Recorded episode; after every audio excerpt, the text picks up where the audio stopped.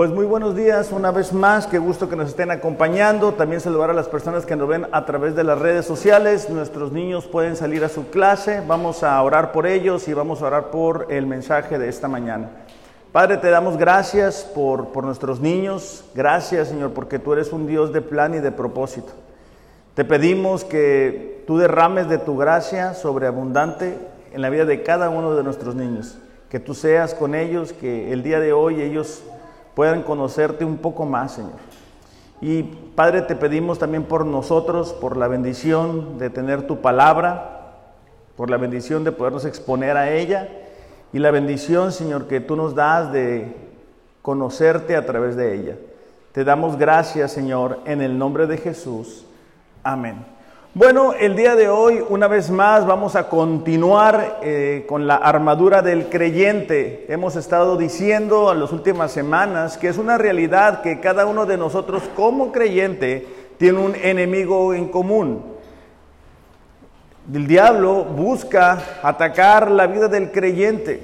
Una vez que hemos sido eh, salvos, ahora él busca frenar nuestro crecimiento espiritual él busca frenar que, que, podamos ser de bendición para otras personas. Él busca frenar de alguna manera que nosotros experimentemos de lo que Dios tiene para nosotros como sus hijos. Hemos estado eh, las últimas semanas en Efesios capítulo 6, versículo 10 en adelante. El día de hoy vamos a, a, a ver, estudiar. Eh, una parte sumamente importante de la armadura del creyente y es la coraza de justicia. Si tenemos nuestras notas del sermón, la coraza de la justicia es lo que vamos a estar estudiando el día de hoy. Vamos a leer juntos Efesios capítulo 6, nos vamos a enfocar en el versículo 14, pero bueno, para retomar un poquito el contexto, vamos a empezar en el versículo 10. Dice así, si podemos buscarlo en nuestras Biblias físicas, recuerden, es muy importante este, traer nuestra Biblia física. Eh, si no tenemos una Biblia física, pues al final se pueden acercar a la librería y adquirir una, ¿verdad? Con el propósito de no únicamente traerla aquí, sino durante la semana estudiar la palabra de Dios. Dice, una palabra final. Sean fuertes en el Señor y en su gran poder. Pónganse, subrayen la siguiente palabra, toda la armadura de Dios no una parte, sino toda la armadura de Dios para poder mantenerse firmes contra, subrayen la siguiente palabra, todas las estrategias del diablo. No algunas, todas, no únicamente el día que venimos a la iglesia, sino todas las estrategias del diablo. Y hemos estado diciendo, ¿verdad?, que, que el enemigo usa estrategias. Este, la reina Valera dice la palabra acechanzas que son métodos que Él utiliza para que nosotros no crezcamos, no avancemos. Pero Dios nos ha dado esta armadura para podernos defender de las estrategias del enemigo. Eh, Dios no quiere que nosotros vivamos en derrota. Él no quiere que nosotros vivamos en desánimo, en cansancio, en incertidumbre, sino por el contrario, que seamos creyentes que viven en victoria. Y lo hacemos cuando nos ponemos toda la armadura de Dios. Dice, pues no luchamos contra enemigos de carne y hueso, sino contra gobernadores malignos y autoridades del mundo invisible, contra fuerzas poderosas de este mundo tenebroso y contra espíritus malignos de los lugares celestiales. Por lo tanto, dice, pónganse otra vez el mismo énfasis todas las piezas de la armadura de Dios para poder resistir al enemigo en el tiempo del mal. Volvemos a subrayar la palabra todas, ¿verdad? Porque dice todas las piezas, todas las piezas son importantes. Así después de la batalla, todavía seguirán de pie, firmes. El deseo de Dios para nosotros es que a pesar de las dificultades podamos mantenernos firmes. Cristo derrotó al enemigo en la cruz. Lo que a nosotros nos corresponde es defender eso que ya Cristo hizo en la cruz en nuestras vidas cristianas. Versículo 14 dice, defiendan su posición. ¿Cómo? Poniéndose el cinturón de la verdad. La semana pasada hablábamos de cuán importante es ponernos el cinturón de la verdad, que hablábamos del compromiso que debemos de tener en nuestra relación con Dios, en nuestra devoción. Una de las razones por las cuales hay cristianos que viven en derrota es porque no están comprometidos. Tienen un pie en su relación con Dios y un pie en el mundo, ¿verdad? un pie en los principios bíblicos y un pie en lo que ellos quieren hacer, y así es muy complicado avanzar. La parte final de este versículo 14 dice, y pónganse la coraza de la justicia de Dios. En el tiempo en que Pablo está escribiendo esta carta, era, para, era común ver a soldados que tenían una coraza aquí en el pecho que cubría lo que es el corazón y las entrañas o el estómago. Esta podía ser de diferente material, como podía ser madera, como podía ser lino, y luego le ponían las uñas de los animales que cortaban de forma muy finita para cubrirle de los ataques. Lógicamente, con lo que nosotros estamos más familiarizados eran con las de metal, ¿verdad? Que son las que miramos en las películas. Y esta coraza tenía como propósito cubrir dos partes muy importantes en el soldado. Una, el corazón y la segunda, las entrañas. En el pensamiento hebreo, el corazón tiene relación directa con el pensamiento, es decir, qué es lo que nosotros estamos pensando. Pero también en el pensamiento hebreo, las entrañas implican las emociones. Y es que el enemigo va a buscar atacarnos con pensamientos, va a depositar pensamientos equivocados en nosotros. Va a buscar que reaccionemos a través de las emociones que sentimos en el momento. Yo siento hacer esto, yo siento hacer aquello. No sé si les ha pasado, ¿verdad? A mí me ha sucedido que de repente un susto y te duele hasta el estómago, ¿verdad? Entonces, eh, con eso en mente es que Pablo está escribiendo, pónganse la coraza de la justicia para que ustedes se puedan defender. Esta coraza de la justicia tiene una relación directa a la nueva posición que tenemos en Cristo. Es decir, gracias a lo que Cristo hizo por nosotros en la cruz, es que tenemos una nueva posición, somos santificados. De hecho, en la carta a los Corintios y en otras cartas que Pablo escribe, se refiere a los creyentes como los santos, a pesar de que no eran perfectos. Si nosotros venimos de alguna iglesia donde miramos en los murales, ¿verdad?, a los santos y pensamos que ellos son hombres perfectos, eso está totalmente alejado de la realidad cuando nosotros miramos la Biblia. Pero a pesar de que eh, la justicia es aplicada a nosotros gracias a lo que Cristo hizo por nosotros en la cruz. Hay una responsabilidad diaria para seguir avanzando en nuestra relación con Dios. Es precisamente en eso en lo que Pablo está diciendo. Nosotros necesitamos vivir vidas de justicia. La coraza de la justicia tiene que ver directamente con nuestra relación con Dios. Volviendo un poco a, cuán importante son los pensamientos en la vida de un creyente, me gustaría que leyéramos lo que se encuentra en Proverbios 23, versículo 7, y dice así, como es su pensamiento en su corazón, tal es él. Es decir, la manera en que una persona piensa es la forma en que una persona va a actuar. El enemigo lanza pensamientos a todos, a grandes, a jóvenes, buscando que ellos lo reciban y lo vuelvan una acción. Estos pensamientos puede ser que, los, que nos expongamos a ellos a través de las redes sociales, a través de la televisión, de las plataformas, pero también de conversaciones con personas que no necesariamente tienen un, texto bíblico para darnos algún tipo de consejo. Entonces, el enemigo usa todo su arsenal que él tiene para que nosotros comencemos a pensar de forma equivocada. No sé si a ustedes les ha pasado, pero de repente te pasas un alto, lo piensas, ah, no pasa nada, pasas un alto y terminas involucrado en un accidente. o tomamos una decisión equivocada. ¿Por qué?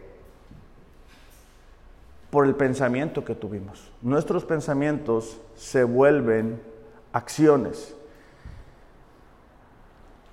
Satanás quiere atacar a un creyente en sus pensamientos y en sus emociones, es decir, en la manera en que piensa y en la manera en que reacciona. Cuando estamos platicando con alguien y él o ella te dice, sí, pero es, tú le dices, ¿verdad? La Biblia dice esto, sí, pero yo siento esto. Ahí está el problema. Porque Dios nos ha entregado las emociones para que guíen nuestras vidas. Nosotros no debemos de vivir por emociones, debemos de vivir por fe en lo que Dios ha dicho.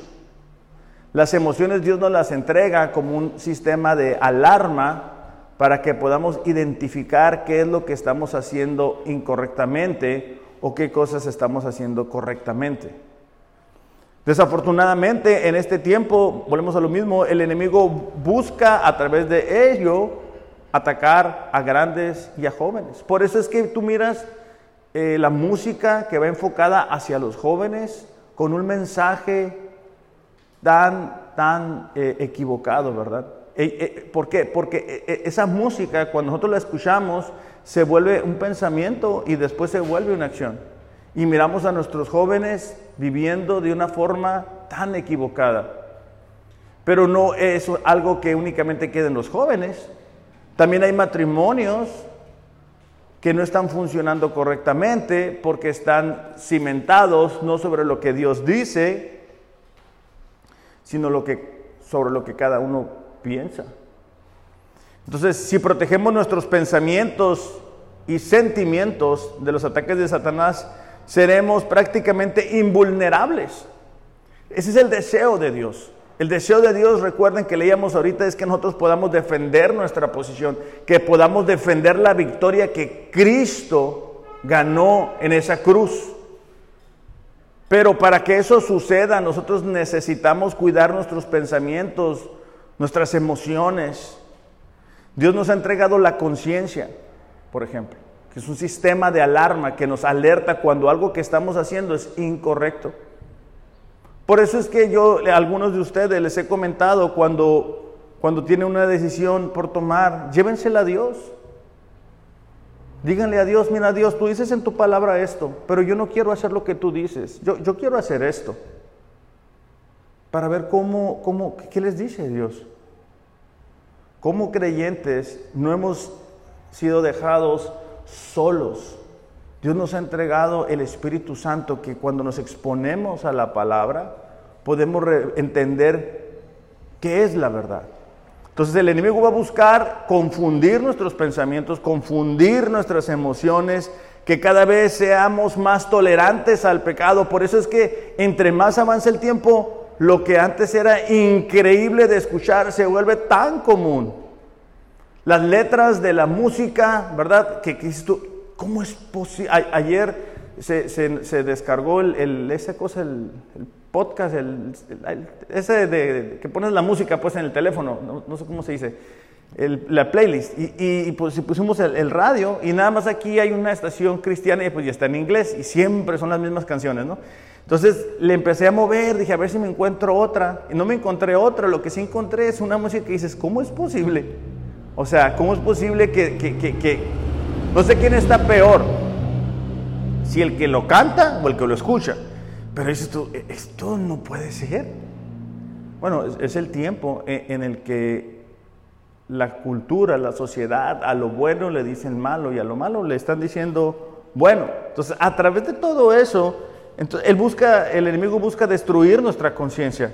Que no sintamos nada mal cuando hacemos algo incorrecto. Que no sintamos nada cuando no leemos la Biblia. Que se nos haga común orar. Que se nos haga común no venir a la iglesia. No pasa nada, no tengo que rendirle cuentas a nadie. Y eso va provocando que se cauterice nuestra conciencia. Entonces llega el punto en el cual somos insensibles a lo que Dios nos quiere decir porque hemos permitido que en nuestro corazón, en nuestra manera de pensar, se forme un obstáculo muy grande. Él busca, hablando del enemigo, debilitar nuestra voluntad. Porque cuando Él provoca que tú estés pensando algo durante mucho tiempo, Él te está venciendo en tu voluntad. Y entonces tú llegas a conclusiones como, no puedo, no, no, Dios no me ama, estoy solo, estoy sola. ¿Por qué? Porque ya te venció en tu pensamiento. Y cuando el enemigo nos vence en el pensamiento, doblega nuestra voluntad. Y somos llevados cautivos en esa manera de pensar. Él busca corromper nuestros deseos. O sea, a pesar de que hemos nacido de nuevos, tenemos la carne y Él va a buscar, el enemigo va a buscar explotar eso al máximo. El orgullo, el decir, lo voy a hacer a mi manera, cuando yo quiera y si yo quiero, es un arma que utiliza de forma muy eficaz en los matrimonios. Porque uno se pone en una posición, el otro se pone en la otra posición y ninguno de los dos es capaz de ir, decir, mira, vamos a orar al respecto, vamos a, a buscar a Dios en conjunto. Entonces, es a través de ese ataque que el enemigo busca destruirnos. Proverbios 4:23, creo que la mayoría de nosotros sabe este versículo. Dice, sobre todas las cosas, cuida tu corazón. El escritor de Proverbios está dando un énfasis muy importante al corazón, pero una vez más, el, corazón nos habla de los pensamientos.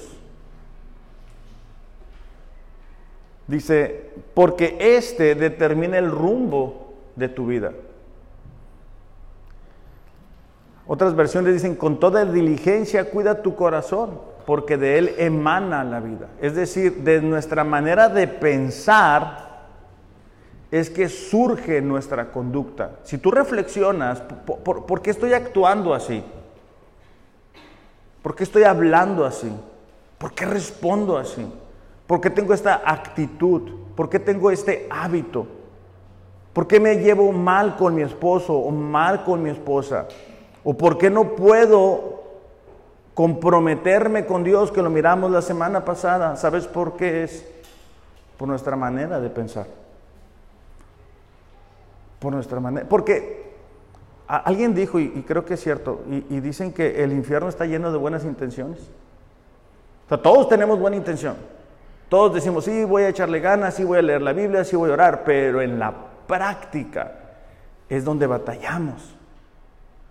Y es precisamente cuando nosotros vivimos en justicia, es decir, de acuerdo a lo que la palabra de Dios dice, cuidando nuestros pensamientos, cuidando nuestras emociones, que podemos vivir en victoria y defender nuestra posición. Una coraza está puesta cuando vivimos o cuando estamos viviendo una vida en santidad. Entonces nos damos cuenta que la santidad no es únicamente algo que pasó cuando fuimos santificados por la obra de Cristo, sino que es un proceso en nuestras vidas. Todos los días Dios busca santificarnos. Todos los días Dios busca exponer esos pensamientos equivocados todos los días Dios busca que, sur, que, salgan, que sea evidente nuestra necesidad de Él. Pero no es para condenarnos, iglesia. Es para purificarnos. Es para que le adoremos. Es para que nos rindamos a Él. Es para que le podamos entregar esa área o aquella a Dios. Primera de Pedro capítulo 1 versículo 15 Primera de Pedro capítulo 1, versículo 15. Pedro le escribe esto a la iglesia. Sino que así como aquel que los llamó es santo, así también, dice, sean ustedes santos en toda su manera de vivir. Es decir, debemos de someter cada una de las áreas de nuestras vidas al control de Dios. Dios nos quiere hablar, Dios nos quiere purificar, Dios nos quiere exponer, Dios nos quiere mostrar cuáles son esas áreas en las que necesitamos rendirnos a Él. Pero si estamos dormidos, si estamos relajados, si estamos pensando en otra cosa, difícilmente eso va a suceder. Por eso es que Daniel, dándose cuenta que estaba en una sociedad pagana, una sociedad que no conocía a Dios, él dijo, ¿sabes qué? Yo voy a cuidar mi corazón, yo voy a procurar no contaminarme, yo voy a procurar vivir para Dios. Entonces, una de las, de las consecuencias de no vivir de esta forma es que no podemos experimentar de todo el respaldo de Dios sobre nuestras vidas. Y nos desesperamos porque no vemos el resultado a nuestras oraciones. Pero, pero ¿cómo, ¿cómo pudiera suceder si es que no estamos viviendo para Dios? Esto le sucedió al pueblo de Israel. Fíjense en Isaías 59, por favor, y versículo 1 y 2. Isaías 59, 1 y 2.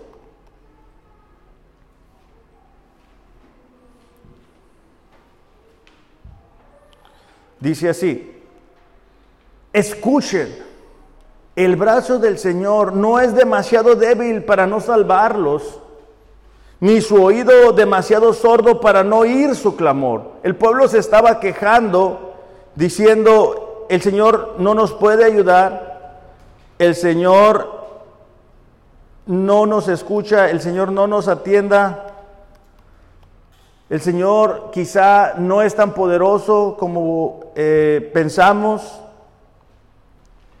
pero dice, e, e, el, el, brazo del Señor no está débil, Él no se ha debilitado, ni está sordo para no escuchar. Fíjate el versículo 2. ¿Cuál es el problema entonces? Son sus pecados los que los han separado de Dios. Son sus pecados los que forman un muro. A causa de esos pecados, dice, Él se alejó y ya no los escuchará. Entonces, el problema no estaba en Dios, el problema estaba en el pueblo. El problema en, nuestros tiempos no es que Dios no es poderoso, no es que Dios no nos escucha, no es que Dios no nos ama, Dios, no es que Dios no cumpla sus promesas, no es que Dios no nos pueda respaldar, es que nosotros acostumbramos a vivir en pecado. Y pecado es cualquier forma que nosotros sabemos lo que debemos hacer, pero no lo hacemos. Entonces, e, esta coraza de justicia que yo les indicaba, les permitía a los soldados que estaban peleando mano a mano defenderse de su enemigo, pero también evitaba que quizá un enemigo a la distancia pudiera enviar un dardo y golpear en el corazón. En nuestros tiempos es lo mismo. Si nosotros buscamos a Dios, si nosotros estamos leyendo la palabra, vamos a poder vivir en santidad y guardar esos pensamientos y defender la posición. Ahora, ¿cómo lo hacemos? Bueno, lo primero que debemos hacer es algo muy básico, muy importante, pero que se nos olvida. Y es exponernos a la palabra de Dios. Necesitamos abrir no únicamente la Biblia, sino abrir nuestro corazón. ¿Cómo puedo cuidar mis pensamientos? ¿Cómo puedo cuidar lo que es verdad, de lo que es mentira, de lo que yo siento, de lo que yo pienso, de lo que yo creo, de lo que a mí me dijeron, de lo que todo el mundo está haciendo, de lo que alguien quiere que yo haga, de lo que dicen mis parientes, de lo que... ¿Cómo, cómo sé? Bueno, cuando nos exponemos a la verdad. Cuando yo digo, mira Señor, yo quiero hacer esto, pero ¿qué dices tú en tu palabra? Esa es la verdad. El Mateo cuenta la historia, ¿verdad? Y, nos dice que, que había dos hombres, un necio y uno prudente. El necio puso su casa sobre la arena y cuando vino la tormenta, la lluvia, eso se cayó a pedazos. Pero hubo un hombre prudente que cimentó su casa sobre la palabra de Dios vino la tormenta y no sufrió pérdida. La pregunta para nosotros es sobre qué estás fundamentando tu vida. sobre qué estás fundamentando tus relaciones. Sobre qué estás fundamentando la educación de tus hijos. Ahora, eso te lo digo no para que, digamos, qué mal estoy. No, es para poder decir, sabes que me estoy equivocando, pero con la ayuda de Dios voy a hacer los cambios necesarios. Con la ayuda del Espíritu Santo que habita en la vida de cada uno de nosotros voy a poder cambiar esta, esta mala costumbre, este mal hábito. E, ese es el Evangelio, iglesia. El Evangelio es lo que Cristo hizo por nosotros y la posibilidad que nosotros nos da de vivir de una manera diferente. En Juan capítulo 8, versículo 31, Jesús le dice esto a sus discípulos. Dice, ustedes son verdaderamente mis discípulos si se mantienen fieles a mis enseñanzas. Aquí quiero hacer una corrección porque a veces se, interpreta de forma equivocada y la gente dice, ah, ok, entonces para yo hacerme creyente leo la Biblia y no funciona así. Lo que aquí está diciendo es que si nosotros nos mantenemos fieles a la palabra, será una evidencia de que realmente somos creyentes. Porque algo, un resultado, una consecuencia del nuevo nacimiento es el deseo por leer la palabra. Cuando alguien pasa un día, dos días, tres días, una semana, un mes, dos meses, tres meses, seis meses, un año, dos años, tres años, cinco años, diez años sin leer la Biblia de forma sistemática, yo te garantizo que no ha nacido de nuevo no es el patrón bíblico que nosotros encontramos. A todos se nos puede pasar un día, dos días, que andamos apurados con cosas. No, no, está correcto, pero es algo que puede suceder. Ha habido momentos en los que quizá algunos de nosotros nos hemos desanimado y, pues nos, nos cuesta trabajo, ¿verdad? Pero un cristiano no se queda ahí, porque el Espíritu Santo que habita le ayuda, le incomoda. Entonces dice, ustedes son verdaderamente mis discípulos y se mantienen fieles a mis enseñanzas y conocerán la verdad y la verdad los hará libres, libres de, las mentiras, libres de los pensamientos equivocados.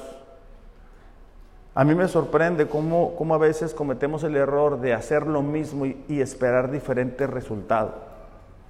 O sea, tengo un problema con mi esposa o con mi esposo y creo que si la sigo si sigo haciendo lo mismo que ha provocado ese problema, ese problema se va a solucionar.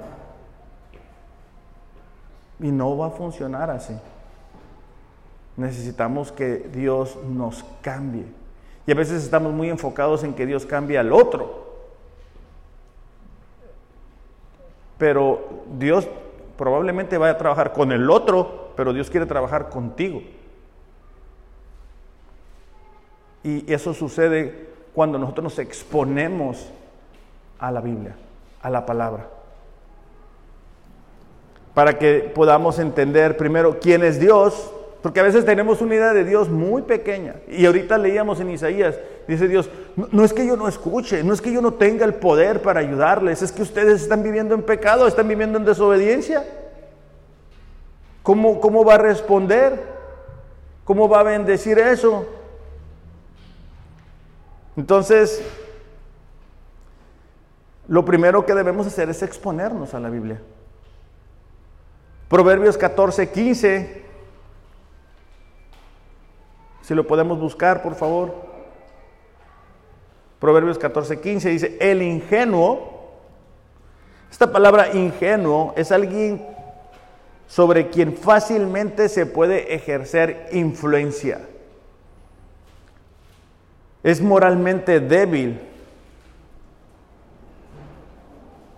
Entonces el ingenuo cree todo lo que dicen. Es una persona que lo que escucha de un amigo, de la televisión, de lo que sea, le influencia, le mueve. El prudente, dice, se fija por dónde va. Entonces sería importante para nosotros decir, bueno, ¿a mí qué me está influenciando hacer esto? ¿Yo por qué quiero tomar esta decisión? ¿Será Dios que me está diciendo? ¿O, será, o serán mis emociones? ¿O será mi, mi forma de pensar? ¿Qué es lo que me está queriendo mover? ¿O qué es lo que me está moviendo?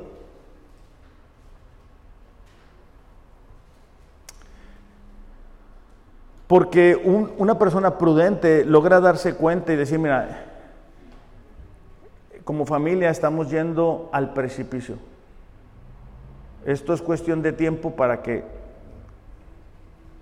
haya una pérdida grande, porque no hay una buena dinámica en casa posiblemente, porque no estamos leyendo la Biblia como solíamos hacerlo, porque no, no prestamos atención a lo que Dios nos está queriendo hablar.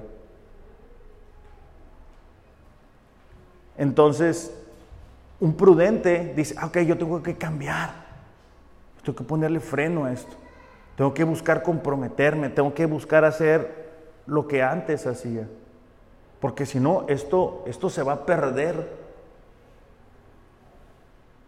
Y es que a veces estamos tan enfocados en nuestras metas, en nuestros propósitos. Leíamos unos días atrás en el plan de la Biblia un año del hombre rico, ¿verdad? Que, que, llegó a ser tan rico que dice, bueno, voy a tumbar estos almacenes y voy a hacer otros más grandes para poder guardar mis bienes. Y así estamos algunos de nosotros, vamos a buscar a Dios ya que tengamos tiempo, ahorita estamos muy enfocados. Tenemos muchas metas, tenemos muchos propósitos, tenemos muchas prioridades, tenemos muchos sueños, necesitamos dinero para esto, necesitamos dinero para lo otro, estamos muy enfocados. Pero la historia dice que la respuesta de Dios es necio. El día de hoy te van a llamar a cuentas. Entonces me gustaría preguntarles y que pudiéramos reflexionar, ¿qué cuentas diéramos si el día de hoy Dios nos llamara? ¿Qué cuentas pudiéramos darle acerca de nuestra familia, de nuestro esposo, de nuestra esposa, de nuestros hijos? ¿Pudiéramos darles una buena, una buena cuenta a Dios? ¿Qué cuentas diéramos acerca de nuestro dinero? ¿Qué hacemos con nuestro dinero? No, pues me lo gasté porque traigo un carro nuevo, porque estoy esto. ¿Será eso lo que Dios quiere? ¿Será eso lo más importante? ¿Qué, qué cuentas le daríamos a Dios de nuestro tiempo? Bueno, pues trabajo ocho horas, trabajo esto y bueno, para Dios el tiempo que le damos es esto. Porque eso es importante, iglesia, porque cuando nosotros nos ponemos la coraza de la justicia, son los pensamientos. ¿Qué estamos pensando acerca de eso? Me, da la impresión y me preocupa que a veces creemos que somos eternos y que nunca vamos a pasar de aquí. Estamos bien a gusto aquí. Y qué bueno que disfrutemos la vida. Pero aquí estamos de pasada únicamente. Jesús, hablando a sus discípulos en Juan capítulo 17, él dice así en su oración al Padre, santifícalos en tu verdad. Tu palabra es la verdad. Habla de, de, ese proceso de santificación que el Espíritu Santo realiza en la vida del creyente. Por eso es que antes éramos de cierta forma y lo normal es que vayamos siendo cambiados por el Espíritu Santo. Lo anormal es que una persona dice que nació hace 10 años y continúa viviendo igual. Es imperceptible que haya nacido de nuevo. Entonces, nosotros deberíamos, ¿verdad?, de ser expuestos a la palabra de Dios y conocer a nuestro Dios, que Él nos ama, que Él nos ha dado la paz, que, que Él nos da la paciencia, que Él nos da la bondad, la fidelidad, la humildad, para entonces, otra vez, poder ser cubiertos por la coraza de la justicia. Me preocupa que a veces veo a creyentes que llevan una coraza pero que no es de metal, es de papel. y obviamente no les cuida nada, no les protege de nada. Y están viviendo en derrota y ya se quedaron muy a gusto ahí. Porque el enemigo los ha convencido de que ahí van a estar y que ahí están bien, no pasa nada. Quizá los primeros días sí les inquietaba no hacer lo que antes hacían, pero poco a poco se van conformando y bueno, ya se ha vuelto una manera de vivir así. Por eso el, segundo paso para, para poder vestir la coraza de justicia es el dominio propio. Es un fruto del Espíritu Santo. Es decir, no es algo que nosotros podemos producir de forma voluntaria. Ah, pues yo quiero ser, tener mucho dominio propio. No funciona así. Eso pasa cuando duramos tiempo en la presencia de Dios, leyendo su palabra, orando. Fíjate cómo le dice Pablo a los filipenses, consciente Pablo del efecto que, puede tener en la vida y en la calidad de vida de un creyente, los pensamientos, dice, en fin, dice hermanos, piensen en todo lo que es verdadero, en lo que es noble, en lo que es correcto, en lo que es puro, en lo que es hermoso y admirable. Pero para yo pensar en eso, tengo que ejercer el dominio propio, porque hay tantos pensamientos en nuestra cabeza. Te quieres poner a leer la Biblia y, vienen todos los pensamientos, ¿verdad? Híjole, se me olvidó comprar esto, híjole, ¿qué hora es? Híjole, a ver si en el trabajo, ay, no me acuerdo que no me pagar la luz, uy, y empiezan todos los pensamientos.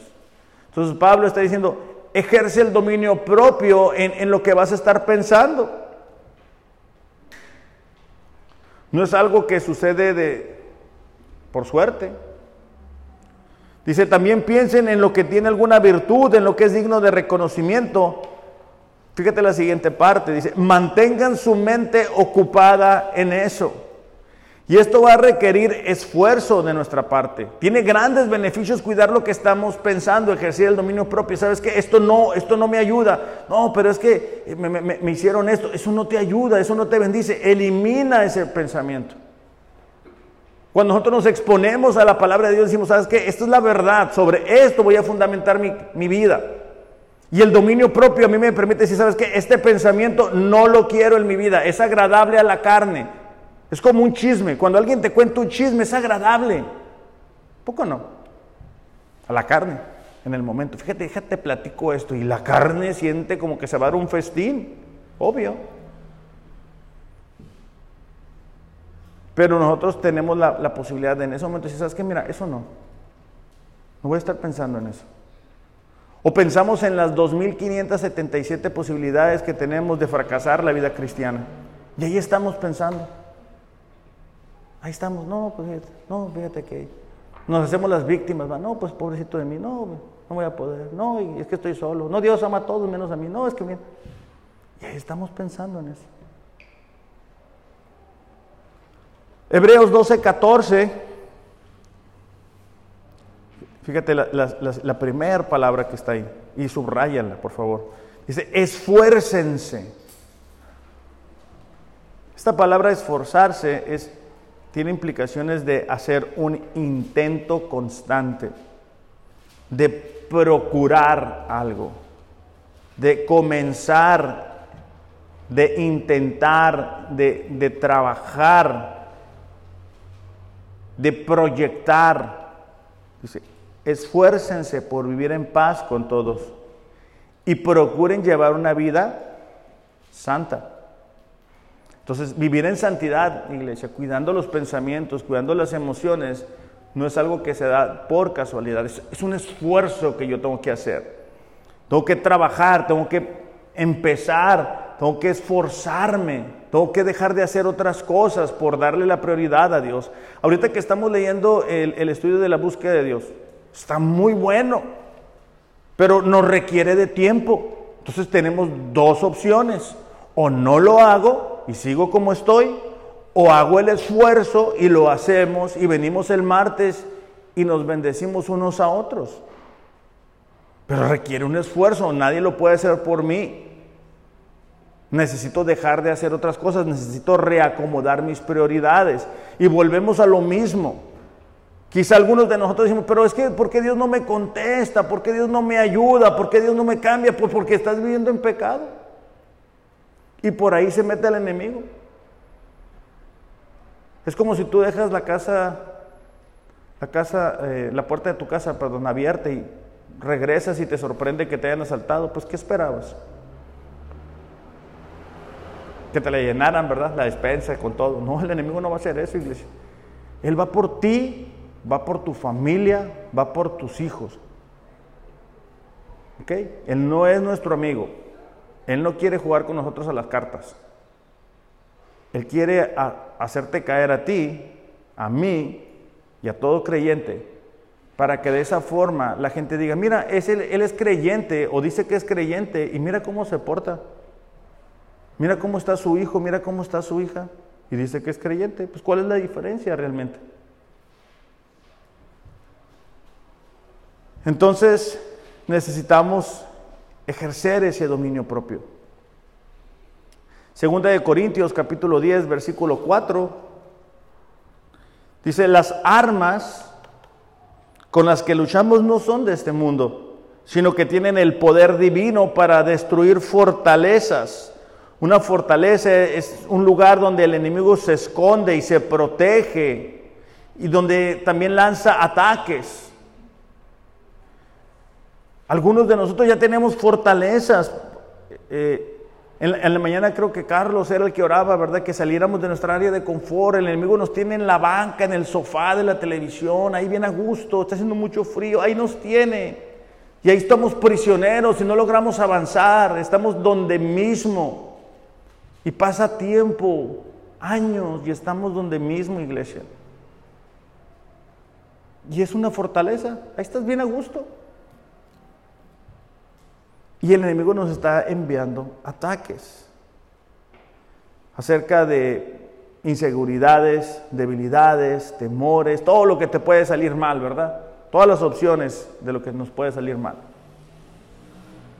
Dice versículo 5, destruimos argumentos y toda altivez que se levanta en contra del conocimiento de Dios y llevamos cautivo todo pensamiento para que se someta a Cristo. Ok, ¿cómo someto mis pensamientos a Cristo, a su palabra, si no la sé?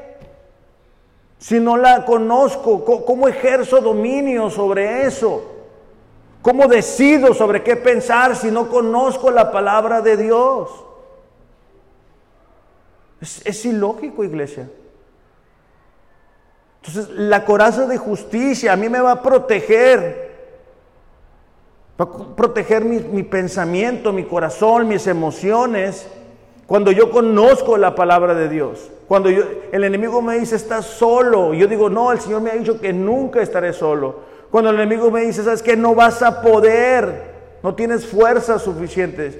Y Dios me dice. Siempre estaré contigo. Yo te voy a dar nuevas fuerzas. Los que esperan en Jehová recibirán nuevas fuerzas. Pero eso cada uno de nosotros necesita hacerlo. Cuando el enemigo te lanza un ataque, tú no tienes tiempo de ir a desempolvar tu Biblia. Por eso es que les invitamos, hey, traigan su Biblia física, y no únicamente aquí, sino también en casa, subrayenla, márquenla, pero sobre todo vívanla, aplíquenla, porque la bendición de, Dios es cuando nosotros aplicamos esto. Ahora, en la cuestión de ejercer el dominio propio, va a requerir de un esfuerzo extra si no lo hemos hecho. Porque en el momento que tú comienzas a ajustar tu vida, la carne va a reclamarte. O sea, en el momento que tú digas, bueno, a partir de mañana ya no voy a ver la televisión ocho horas, solamente la voy a ver siete horas. La carne no va a decir, bueno, está bien, me conformo con siete horas. No, la carne va a decir, no, quiero más quiero más. En el momento que digamos, ¿sabes qué? Mis prioridades van a cambiar. Ahora lo más importante no va a ser esto, sino va a ser Dios. La carne va a reclamar. Y van a venir muchos obstáculos. En el momento que digamos, ¿sabes qué, esposo? ¿Sabes qué, esposa? Nos estamos viviendo conforme a la palabra de Dios, por eso el enemigo nos trae de bajada, ¿no? Como Jesús le dijo a los discípulos, el enemigo los busca para zarandearlos. Bueno, así hay algunos, están zarandeados bueno, eso va a requerir tiempo, va a requerir esfuerzo. Es como cuando tú demueles una construcción para volverla a construir, en el proceso está peor, se ve peor, pero vale la pena. Porque si no, tarde que temprano esa construcción se va a caer. En el momento que le llegamos a nuestros hijos, ¿sabes qué? Mira, ya no vas a hacer lo que tú quieres.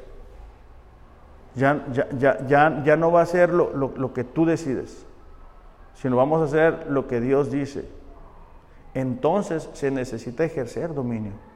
Por eso es que Pablo ha venido desglosando en esta carta a los Efesios quiénes somos en Cristo, las bendiciones espirituales, que hemos sido sellados por el Espíritu Santo que se espera de nosotros que vivamos de acuerdo al llamado que ha sido depositado en nuestras vidas, que vivamos en humildad, que vivamos en amor, que vivamos en sabiduría, que nos sometamos unos a otros.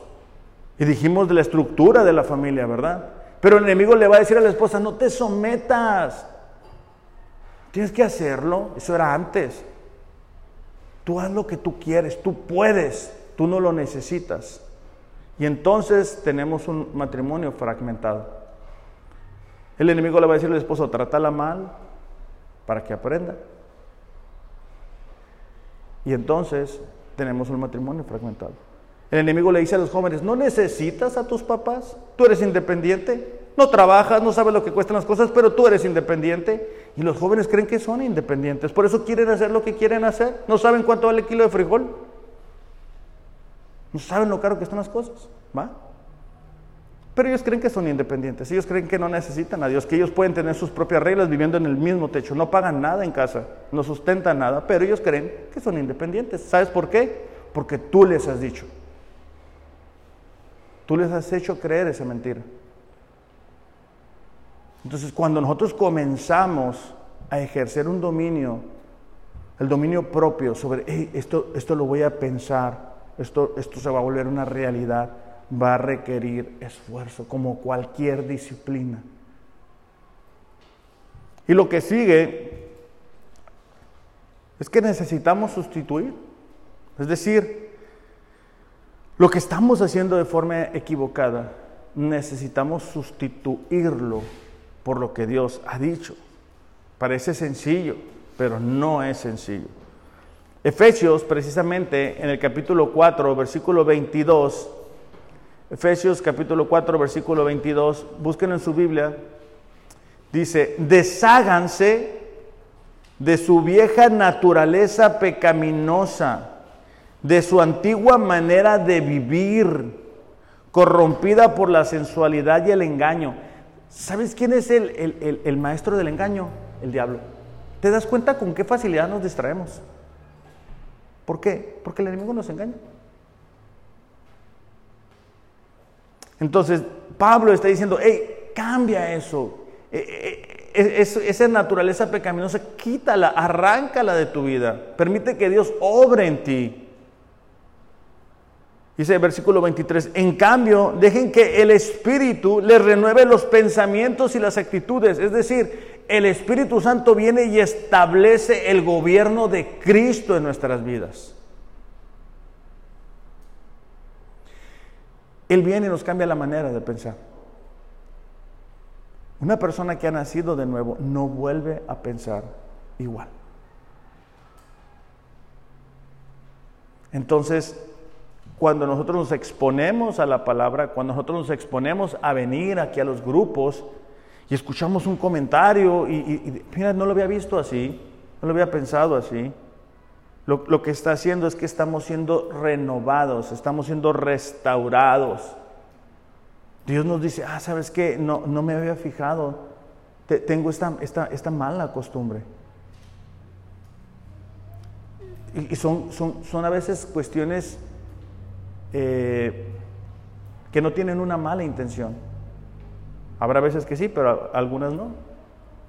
Entonces el Espíritu Santo quiere cambiar eso, quiere cambiar nuestra manera de hablar. No es que yo siempre he dicho groserías y me vale y no pasa nada, pues de todas maneras ya nací de nuevo, ya voy para el cielo. Aguas. Aguas, porque si, si vivimos de una forma que no coincide con lo que el Evangelio dice, probablemente no nacimos de nuevo. O también probablemente estamos construyendo, ¿verdad? con un material que el día del, del juicio se va a destruir y vamos a pasar una vergüenza cuando nos llamen a cuentas. Entonces dice, en cambio dejen que el Espíritu les cambie, les renueve los pensamientos. ¿Qué, te está haciendo cambiar de pensar? Dice, pónganse la, natura, la nueva naturaleza creada para ser a la semejanza de Dios, quien es verdaderamente justo y santo. Aquí lo que está diciendo es que Dios, quien es justo y es santo, empieza a establecer una vez más su reino en nosotros. Y cada vez somos más como Cristo. Y cuando, cuando iglesia, tú y yo somos más como Cristo, cuando tú y yo permitimos que el Espíritu Santo nos cambie la manera de pensar, cuando tú y yo permitimos que Dios nos cambie esos pensamientos que no son correctos, ah, que, que no permitimos que las emociones nos gobiernen, ¿verdad? Porque hay muchos cristianos que viven por emociones. Ah, hoy siento hacer esto. Ah, hoy siento leer la Biblia. Ah, hoy no siento leer la Biblia. O hoy sí siento. Mira, tú le puedes preguntar a un cristiano comprometido y te va a responder esto. No se vive por emociones. Muchas veces hacemos lo que no queremos hacer. Muchas veces no queremos venir a la iglesia. Tenemos frío, tenemos sueño, nos sentimos desanimados. Pero no hacemos lo que queremos. O sea, si tú estás pensando, bueno, yo voy a vivir cuando sienta, no, es que a lo mejor nunca sientes y no estamos llamados a vivir por sentimientos. Entonces, la coraza de justicia nos protege de nuestra manera de pensar, nos protege de nuestras emociones, nos protege del ataque que el enemigo va a traer todos los días. Todos los días Él va a buscar que tú te enfríes espiritualmente. Todos los días Él va a buscar que tú te alejes del rebaño. Todos los días Él va a buscar que te alejes de la palabra de Dios. Todos los días Él va a buscar que te alejes de tu familia, de tu esposo y de tu esposa, de tus hijos. Todos los días el enemigo va a buscar la forma en que tu hijo y tu hija se separen de ti. Todos los días. Y con una coraza de justicia de papel no vas a defenderte ni tú ni a tu familia. Entonces, iglesia, es, mi deseo que, que el día de hoy podamos decir, ¿sabes qué? Yo, necesito vivir de, forma correcta. Yo necesito vivir en santidad. Yo necesito cuidar mis pensamientos. Yo necesito cuidar mis emociones.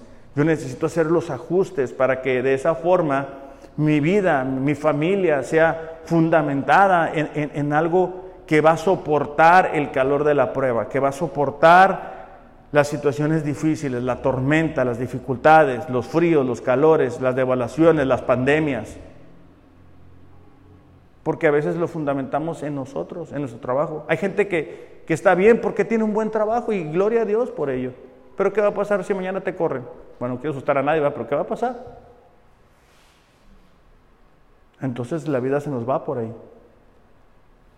Y, la idea de Dios es que nuestra vida esté fundamentada en nuestra relación con Él. O sea, que, que Él sea nuestra prioridad. No importa que vengan situaciones difíciles, todos los días enfrentamos situaciones difíciles. A veces, bueno, los que salimos a trabajar, ¿verdad? Pensamos que la semana va a estar increíble y el lunes en la mañana empiezan los balazos a tronar. Pero si nosotros vivimos en justicia, es decir, cuidando nuestra, nuestra vida con Dios, tenemos la seguridad de que Él nos escucha y de que todas las cosas obran para, para bien aquellos que aman a Dios. Entonces yo les invito, iglesia, que el, día de hoy podamos reflexionar si estamos verdaderamente viviendo en justicia. Y si no, Dios nos va a ayudar para hacer los cambios. Solo es cuestión de decirle, Señor, ayúdame a vivir conforme a tu palabra. Vamos a orar. Padre, te damos gracias por la armadura que tú nos has dado para poder defendernos de los ataques del enemigo. Ayúdanos, Señor, a cuidar nuestra manera de pensar. Ayúdanos a cuidar nuestras emociones. Danos la humildad que necesitamos para reconocer que muchas veces lo que estamos pensando no está en tu palabra, no es verdad, sino que es un pensamiento que el enemigo ha depositado en nuestros corazones. Padre, quizá algunos de las personas que están aquí o que nos ven a través de las redes han comenzado a pensar en la idea del divorcio. El enemigo ha depositado esa semilla en el corazón y ha comenzado a germinar esa semilla. Padre, en el nombre del Jesús te pedimos, quita esa semilla, quita ese pensamiento de nosotros. Quizá algunos, Padre, tienen tanto orgullo en su corazón, tienen falta de perdón en su corazón, tienen algún pecado, Señor, que, que no les ha permitido vivir en justicia. Te pedimos que tu Espíritu Santo nos revele eso y que podamos hacer los cambios y los ajustes para poder vivir en santidad. Ayúdanos, Señor, a hacer un compromiso genuino contigo Ayúdanos a, como hemos estudiado el día de hoy, exponernos a tu palabra, ejercer el dominio propio, darnos cuenta, Señor, que tenemos un enemigo que como un león rugiente busca a quien devorar. Y también ayúdanos y capacítanos a sustituir las mentiras que hemos creído que nos han hecho daño por tu palabra. En el nombre de Jesús te lo pedimos. Amén. Iglesia, que tengan un excelente, excelente domingo. A las personas que nos ven a través de las redes, también que tengan un excelente domingo en compañía de sus seres queridos. Les amo, pero Dios les ama más. Gracias.